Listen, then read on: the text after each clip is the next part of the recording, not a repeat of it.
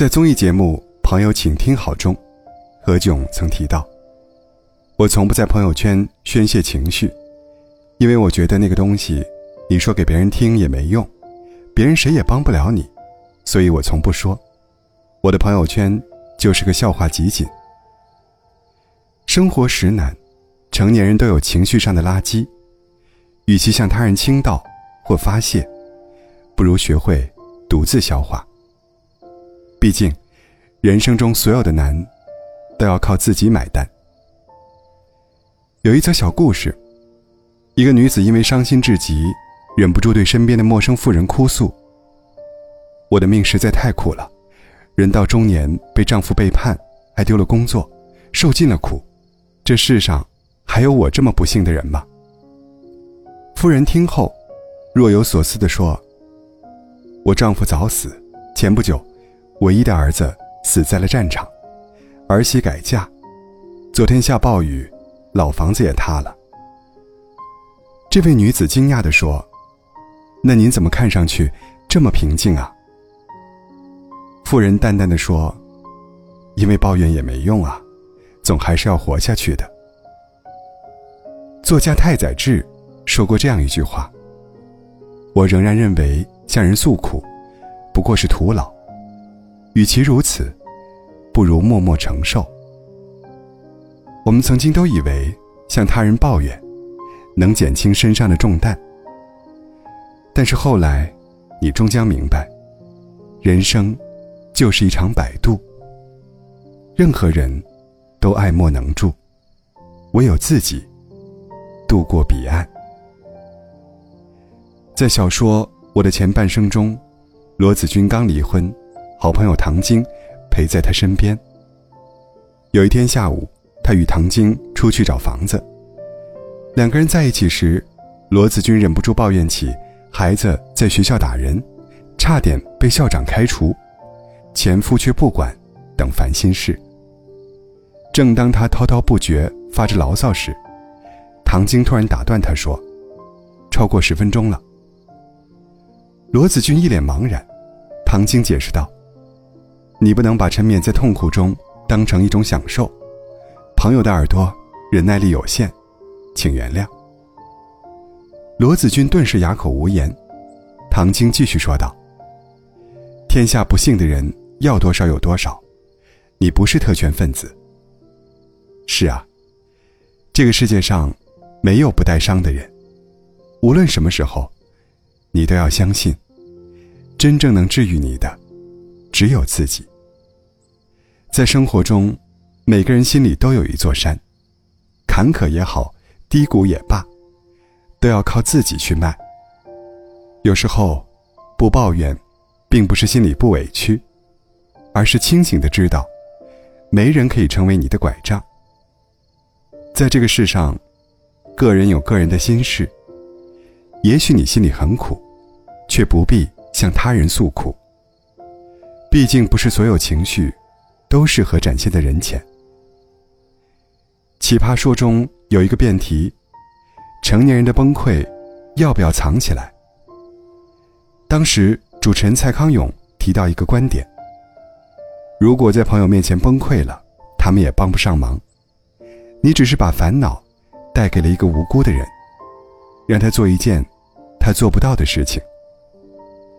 因为当你把希望寄托在他人身上时，也在无形中，给他人出了难题。既然知道别人也无能为力，又何必要去为难他人？有时候，藏起来的崩溃，是一种替他人着想的善良。毕竟你的无助，他人也爱莫能助。中国女排前队长惠若琪，曾被问到这样一个问题：是不是顶级的运动员都不会紧张呢？惠若琪却说：“台下的观众会紧张，但比赛者反而不紧张。他们在比赛时会控制自己的情绪，尽量不给其他队员增加心理压力。因为一个消极的表情或动作会影响到团队的整体气势，但如果是传递积极的信号，整支队伍也会变得更有信心和力量。甚至在他们输球时。”也会互相击掌，表示鼓励和不放弃。整理人际关系中有一句话：“能量是宝贵的资源，损友会像水蛭一样附在你身上，慢慢吸走你的能量。”保持一个好的情绪，是对他人的关照和体谅。因为人与人之间的情绪是会互相传染的。对自己的情绪担责，就是对他人负责。有一位年轻人，逢人便说自己的苦，明明满身才华，却得不到领导赏识；明明心里委屈，却得不到他人理解。于是，年轻人找到一位师傅。寻求解决办法。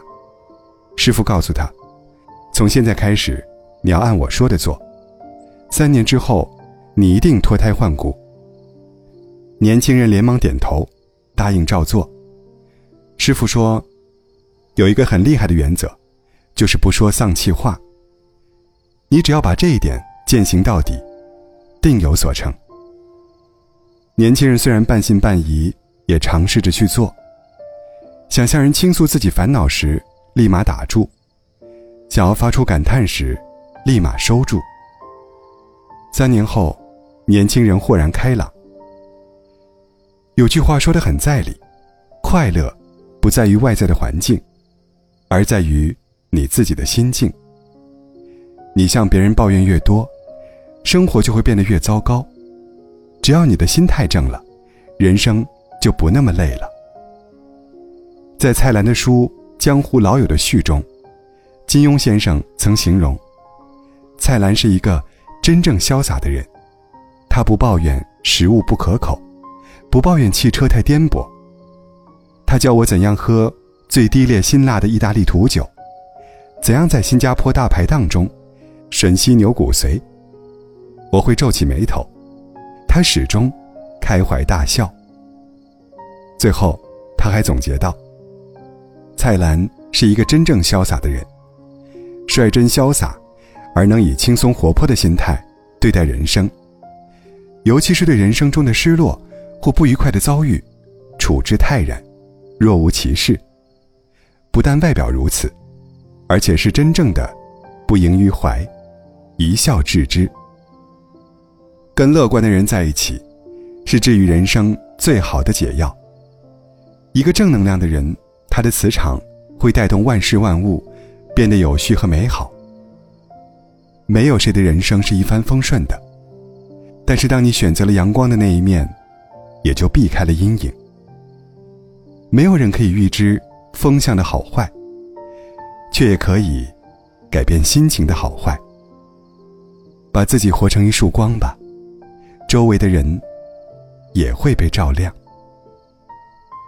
蔡康永说。我的情绪，从不发表在朋友圈，是因为我怕会麻烦到大家。在这个世上，每个人都有自己的心酸和委屈。不把朋友圈当情绪的垃圾桶是成年人最基本的教养。共勉。